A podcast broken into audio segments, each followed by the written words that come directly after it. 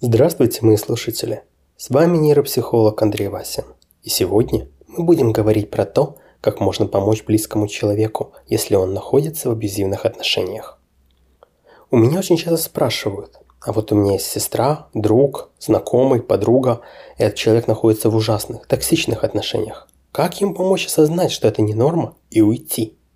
Сегодняшний выпуск посвящен именно ответу на этот вопрос. К моему огромному сожалению, простого ответа, некого волшебного способа, который будет работать всегда, не существует. По крайней мере, я его не знаю. Самый очевидный и самый эффективный способ, конечно же, не сочтите за прямую рекламу, это воспользоваться услугами специалиста, привести жертву абьюза в терапию. Например, иногда мои уже бывшие клиенты сами оплачивают мои услуги своим близким, когда видят, что те находятся в том же самом аду, в котором они сами были когда-то. К сожалению, даже этот способ работает не всегда. Иногда рядом нет хорошего специалиста, иногда нет физической или финансовой возможности. А самое главное, очень часто сама жертва будет упорно сопротивляться попыткам помочь. Поэтому давайте посмотрим, а что же вы сможете сделать сами? Как вы можете помочь близкому вам человеку? Для этого важно понимать, что именно мешает жертве получить, попросить помощь. Ну или, как обожают говорить, просто уйти. Этому, кстати, у меня посвящена целая лекция. Но мы сейчас упростим до нескольких ключевых пунктов. Самое основное, очень часто человек в абьюзе уверяет окружающих и особенно себя самого, что у него все хорошо, что его любят, ценят, что за любовь нужно бороться. И да, что именно это и есть любовь. Со стороны это может казаться нелепо. Как может быть любовь и забота там, где об человека вытирают ноги, кричат, бьют? Но просто поверьте, изнутри оно выглядит совершенно иначе. Жертву старательно убеждают, внушают ей. Да-да, тот самый газлайтинг, что это все от любви что это ее вина, что она такого заслуживает. И, к сожалению, жертва верит. Практически всегда абьюзер старается изолировать жертву от посторонних, от тех, кто может ей сказать, что такое поведение некорректно, от тех, кто может ей рассказать, что бывает и иначе, что бывают отношения без страха, без неврозов и обвинений, зато с развитием, поддержкой и уютом. Поэтому, кстати, иногда абьюз не очевиден даже снаружи – Абьюзер всегда тратит множество усилий для контроля и изоляции своей жертвы, а также на поддержание красивого фасада отношений. Хм, вы бы ужаснулись, если бы знали, как много моих клиентов считали среди своих друзей идеальной парой. Так что же с этим можете сделать именно вы? Присмотритесь, как человек говорит о своем партнере. Если вы слышите фразы вроде «Ой, я не могу туда пойти, он же мне никогда не разрешит», Ой, ты ее знаешь, я смогу прийти только с ней. Только не говори, что я был, была у тебя, в клубе, на рыбалке. Подобные фразы – это достаточно тревожный звоночек. Такое бывает и в счастливых отношениях, но тенденция не очень здравая. Часто это знак того, что в отношениях или уже есть избыточный контроль, или что он быстро развивается.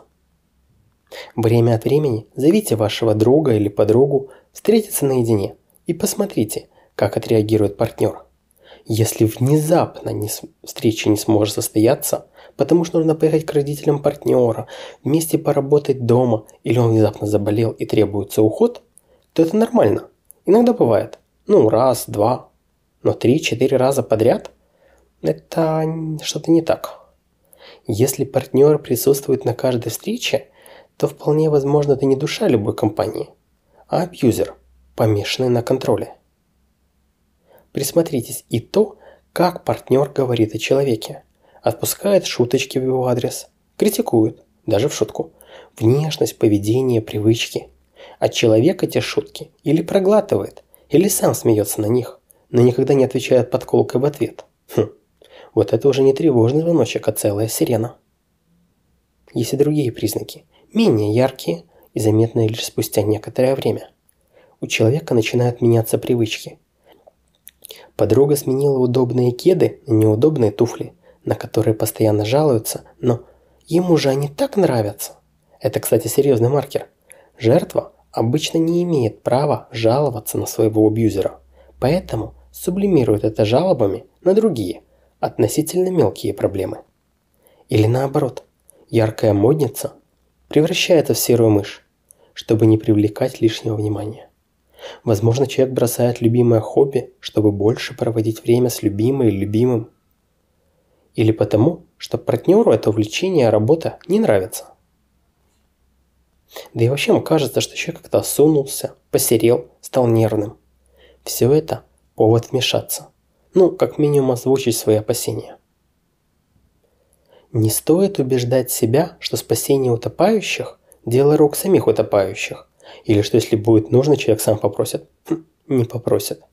Возможно, вы ошибаетесь, но, к сожалению, чаще, чем нет, именно вы можете стать последней надеждой на выход из этого болота. Потому что, как я уже сказал ранее, по целому ряду причин жертва может считать происходящее абсолютно нормальным. Все так живут. Я заслужила. Это временно, он или она изменится. У других бывает и хуже, а она хотя бы не пьет, зато он не бьет меня. Так вот, для начала нужно поговорить.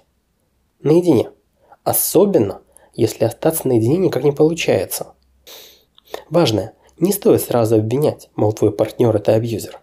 Подобный подход практически никогда не работает.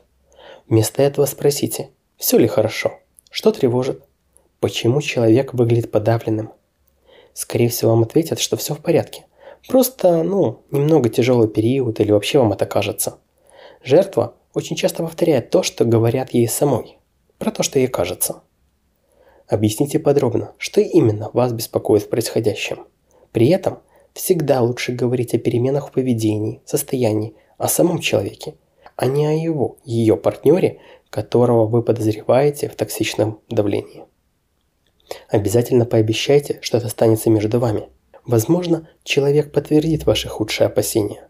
Возможно, развеет их. Но, скорее всего, он просто хотя бы немного задумается. Уже хорошо. Чего делать не стоит? Обвинять. Фразы вроде «а мы говорили», «ну и чем ты думал», как и любые, даже самые невинные шутки про подкаблучников или слабую волю, абсолютно неуместны.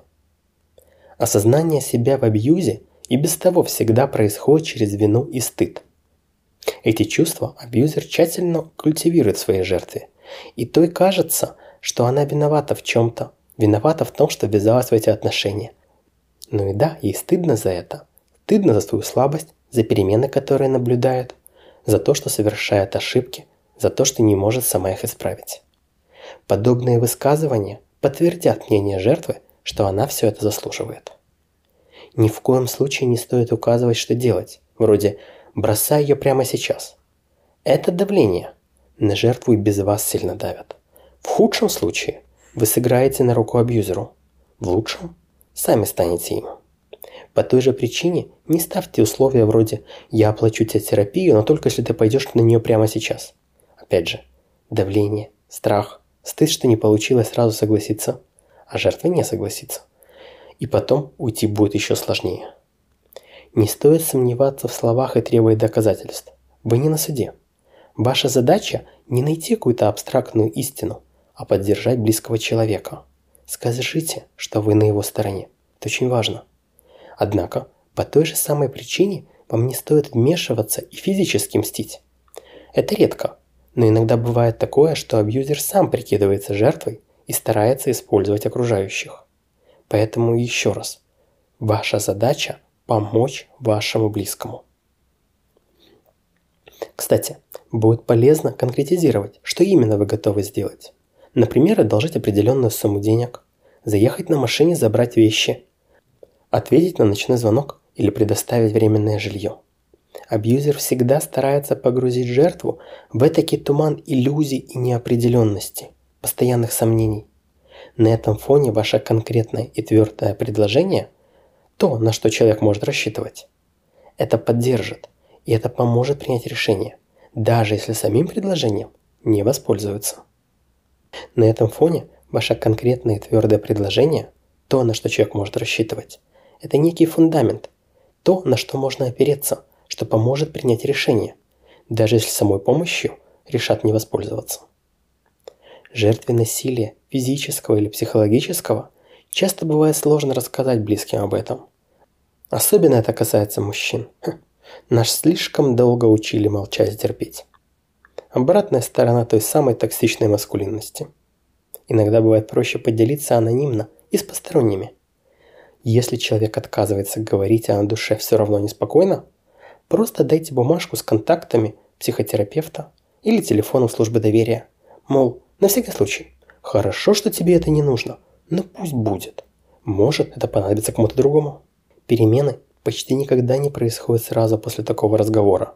Но некоторое время спустя, особенно если человек с вами мысленно согласился, ему, скорее всего, будет стыдно и страшно вернуться к этой теме. Даже если раньше такого, такое было ему не свойственно. Поэтому наблюдайте. Если вам кажется, что ситуация становится хуже, время от времени возобновляйте тему сами.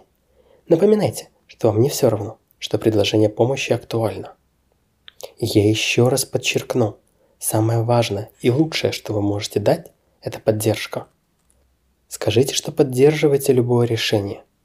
Если человек захочет остаться, скажите, что не осуждаете, но всегда будете готовы помочь. Главное, не оставайтесь в стороне и не ждите, что поможет кто-то другой или человек справиться с этим сам. Очень часто так думают все окружающие, и именно тогда жертва насилия остается совсем одна. А это очень страшно. На этом мы заканчиваем наш сегодняшний выпуск. Надеюсь, вам понравилось и вы услышали нечто интересное, полезное. Этот выпуск был подготовлен благодаря моим патреонам. Юлии Литвиновой, Дашики, Нику, Евгении, Эльдару и другим. Особенная благодарность Валерии Соколовской. Это люди, без которых не было бы ни проекта в целом, ни этого эпизода. Поэтому, если вам понравился материал и вы согласны, что это нужное дело, обязательно скажите им спасибо. Вы также можете присоединиться к их числу на сайте patreon.com и, возможно, именно ваша поддержка поможет кому-то спастись. Также, если вы хотите помочь проекту иначе или у вас есть история, которой вы хотите поделиться, пишите мне в Facebook или на почту neuropsi.club собака gmail.com и мы обязательно что-нибудь придумаем. На этом все. С вами был нейропсихолог Андрей Васин. До новых скорых встреч.